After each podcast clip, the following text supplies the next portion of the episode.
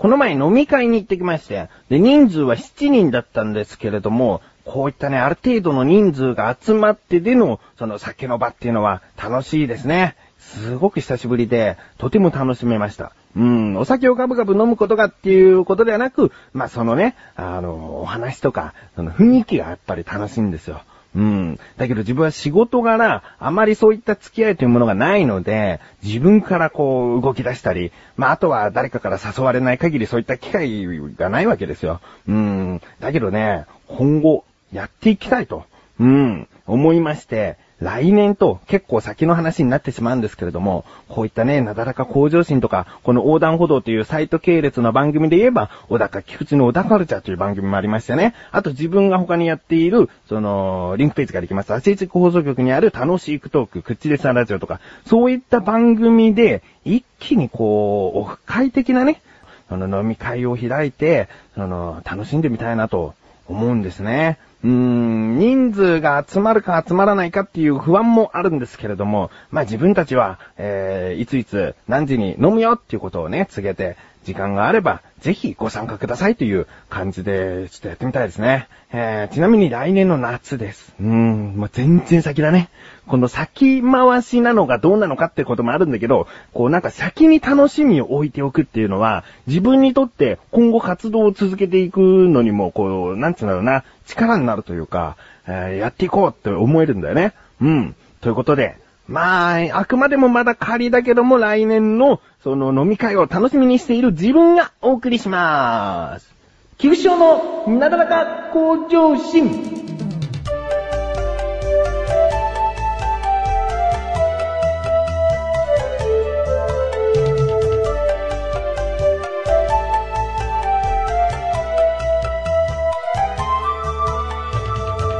はい、今回で201回となるんですけれども、200回はですね、えー、前回お聞きいただいた方はお分かりいただけてると思いますが、えー、今までのなだらか向上心で印象に残った回というのを、リスナーの方からこのメールをいただいてご紹介している回だったんですね。うん。で、もうなんとかこういただいたその数だけ全ては読みたいと思ってお読みできたんですけれども、どうもこう、ちょっと、えー、早口で喋っていた割に、その、収まりきれなかったと。えー、自分の方で、こう、カットをしてしまったんですね。えー、いただいた方2名の、そのメールの部分を、ちょっと、えー、次回に送ってしまったんですね。なので、今回、お読みしたいなと思います。では、改めてご紹介します。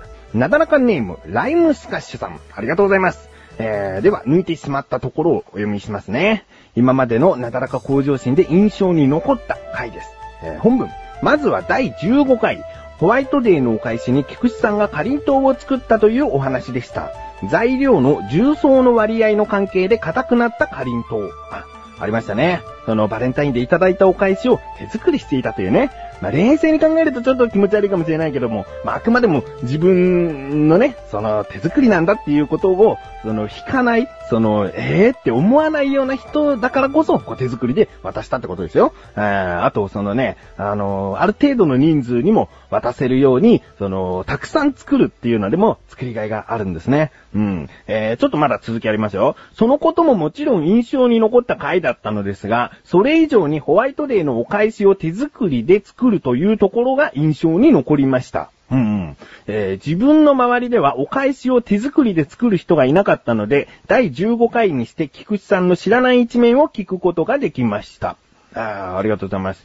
他にも、あの、マシュマロをね、手作りで、そのホワイトデーのお返しに作ったことがありますけれども、あの、ね、マシュマロどうやって作るのって思う方結構いらっしゃったんですが、意外とね、ネットに書いてあったりするんですよ。うん。で、そこで調べて調べて、その、レシピはもう一つだけじゃないから、人それぞれ違ったりするから、その、自分の中で、あ、こんな材料入れてみるのもいいのかとかね、あ、こういう工程はこっちの方がちょっと凝ってるなとか、なんかそういうのを自分の中で、こう、チョイスしながら、その中でオリジナリティを足して作ってみると。うん。そういったことをするのが好きでしたね。まあ、最近は、かりんとうもマシュマロも、えー、二度目を作ったことがないので、まあ、二度目っていうか他にこんなお菓子はどうやって作るのって作ってみたかったりもするんですけどね。ふ菓子とかね。えー、なんかそういうものを作ってみたいなと思いますが、なかなか、えー、やるという機会がないですね。うーん、いや、いつか何かお菓子を作って、えー、なだらか向上心でもお話できたらいいなと思っております。えー、ライムスカッシュさんまだありますよ。次に第50回なだらか向上心の CM を作るという回でした。まさか本番中に菊池さんが読んだセリフがそのまま繋ぎ合わせて CM になっているとは印象的でした。はい、ありましたね。第50回。50回っていうのは、その、1回からやり始めてると、ちょっとなんか節目だなと思って、で、何しようかなって思った時に、あ、そうだ、その回で喋ったことだけを使って CM を作ってみようと思ったんですね。えー、たまにオープニングの方で言った小田カルチャーという番組あるんですけれども、こちらの CM で流れます。えー、続きまして、第86回、マシュルさんとゲーム桃太郎電鉄を行った話でした。ゲーム内で登場する相手の邪魔をするカード、人間相手に使うのには遠慮してしまう。故に桃鉄は人間一人にコンピューター何人かでやるものだという菊池さんのご意見。右に同じく自分も同じ考えなので印象に残っていました。いやライムスカスさんもこれ分かってくださるんですね。えー、桃太郎電鉄というのは最終的に誰が一番お金を持っているかっていうことで順位が付けられてしまうんですね。えー、なので友達とやったって協力は途中はできるかもしれないけど、俺が一番とか、あ抜かされて2位になってたかとか、そういうことになるんですね。えー、だからね、その邪魔をするカード、例えばこう、どっか行けみたいなカードはぶっ飛びカードとか言ったりするんですけれども、そのぶっ飛びカードを使って目的地に着くのを邪魔したりとか、そういうカードが多くある中、その、本当に一緒にやっている人間に使うとですね、凹んだりするんですね。で、自分がやられると、イラッとしたりするんですね。だこれは、もう、なんだ、生身の人間とやっちゃダメだと思って。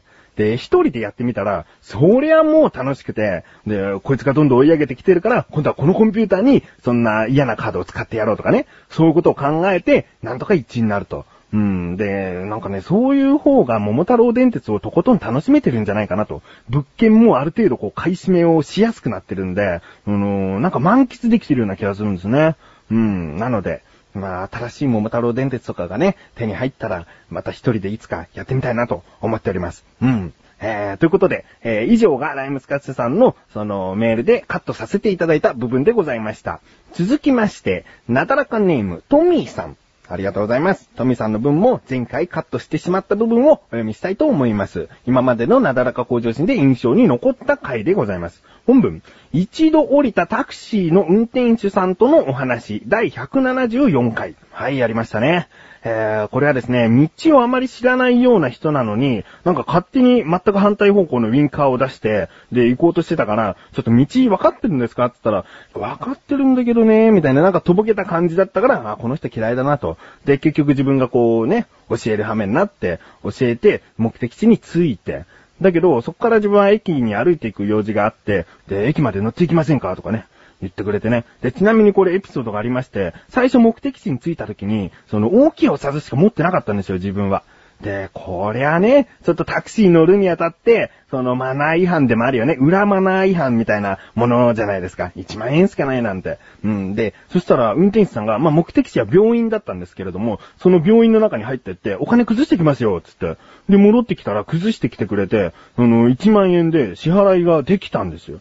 ね？もう実はその時から、この運転手さんちょっといい人だったのかなっていう、なんか機嫌悪い感じで道案内しちゃって悪かったななんてね、その時にちょっと実は思ってたんですね。えー、まあ、こういった第174回ですね。詳しくは聞いてみてくださいね。えー、次。文蔵ちゃんにしゃもじを取られる話。第164回。文蔵ちゃんというのはちなみにこの自分の息子の名前ですね。えー、あだ名ですけれどもね。えー、その文蔵にしゃもじを取られるっていうのは、あの、なんかね、食べることが誰かに似て好きで、で、しゃもじっていうのはご飯を取ると、あのご飯粒がついてるでしょ？で、だからそのご飯粒棒みたいな感じで、しゃもじをね、持って、こう、しゃもじごと口に持ってって食べてるのが好きなんですよ。あそういう話をしましたね。今はもうしてないですね。ちゃんとスプーンをうまく使えてきている段階なので、しゃもじを奪い取ろうということはありません。うん。えー、次。朝のお見送りが可愛くて食べちゃいたいと思った話。これも第174回タクシーの運転手さんとのお話のオープニングで話した話ですね。えー、174回。朝のお見送りね。あのー、文蔵がですね、ちょっと体調が悪かった時がありまして、で、自分は仕事に出ていかなきゃいけないんだけど、いつもは後を追ってくるけど、その時はやっぱりこう、体調悪くて元気もなくて、えー、もちろん後を追ってこれないんだけども、ずーっとこっちをね、可愛い目で見てるっていうね、見つめているっていう、仕事行きたくないなって思っちゃってね。え、食べちゃいたいと話した回ですね。別に食べてはないですけれどもね。え、まあこういった話もありましたね。次、文蔵ちゃんが加えてふやかしたスルメも食べちゃう話。第177回。あありましたね。えー、トミさんは文蔵が出てくる話結構好きみたいですね。えー、文蔵ちゃんが加えてふやかしたスルメ。まあ息子が、こう結局ね、噛み切れなくて渡してきたスルメ知ってますか？どうですか？皆さん。えー、皆さんっていうかまあお子さんがいらっしゃる方はどうですか？食べれるでしょ。うん。あの、戻したイカだと思って食べれますね。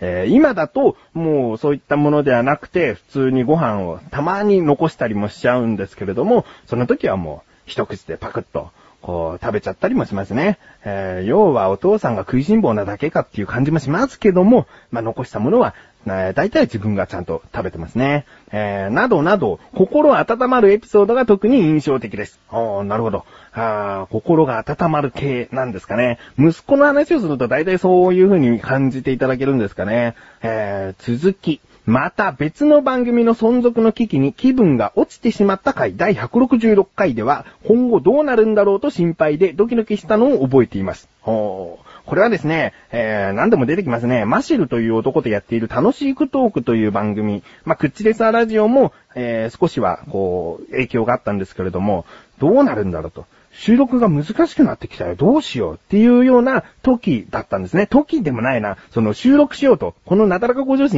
166回を収録しようとする直前に、そのマシルからメールが来て、収録できなくなりそうかもみたいなね。まあできなくなるというか、ちょっと今後のスケジュール危ないかもっていうようなメールが届いて、でもまあ収録しなきゃいけないから、その、なんだどうしようって思いながらなだらかに、えー、挑んでいる回でございますね。えー、ちょっとそりゃね、気分落ちますよ。いきなりこう番組終わんなきゃいけないのって思うから。うーん。まあこんな気分の時もありましたと、気になる方は聞いてみてください。最後ですね。そして罰ゲームとして1分でクラッカー5枚を早食いするという音声第124回には、あまりのリアル感に大笑いしてしまい、その時舐めていた飴を危うく口から落としそうになりました。あー、ありましたね。もう24回ですね。えー、ありました。この時はね、いろんなことにとにかくチャレンジしてみたいと思っていたので、その、音声だけなのに、1分間でクラッカー5枚を食べてみようと。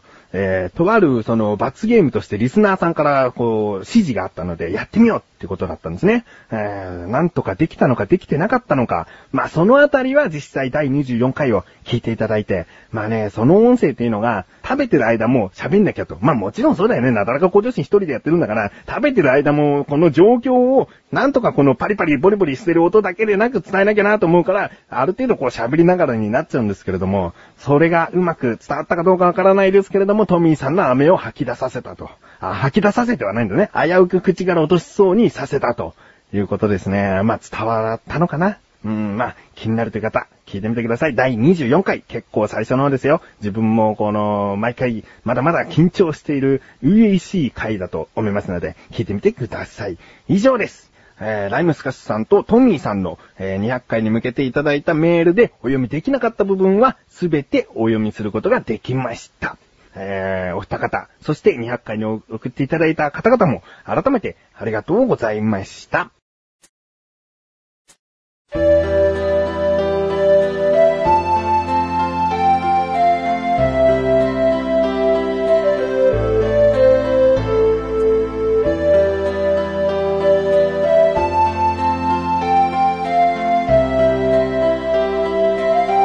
エンディングでーす。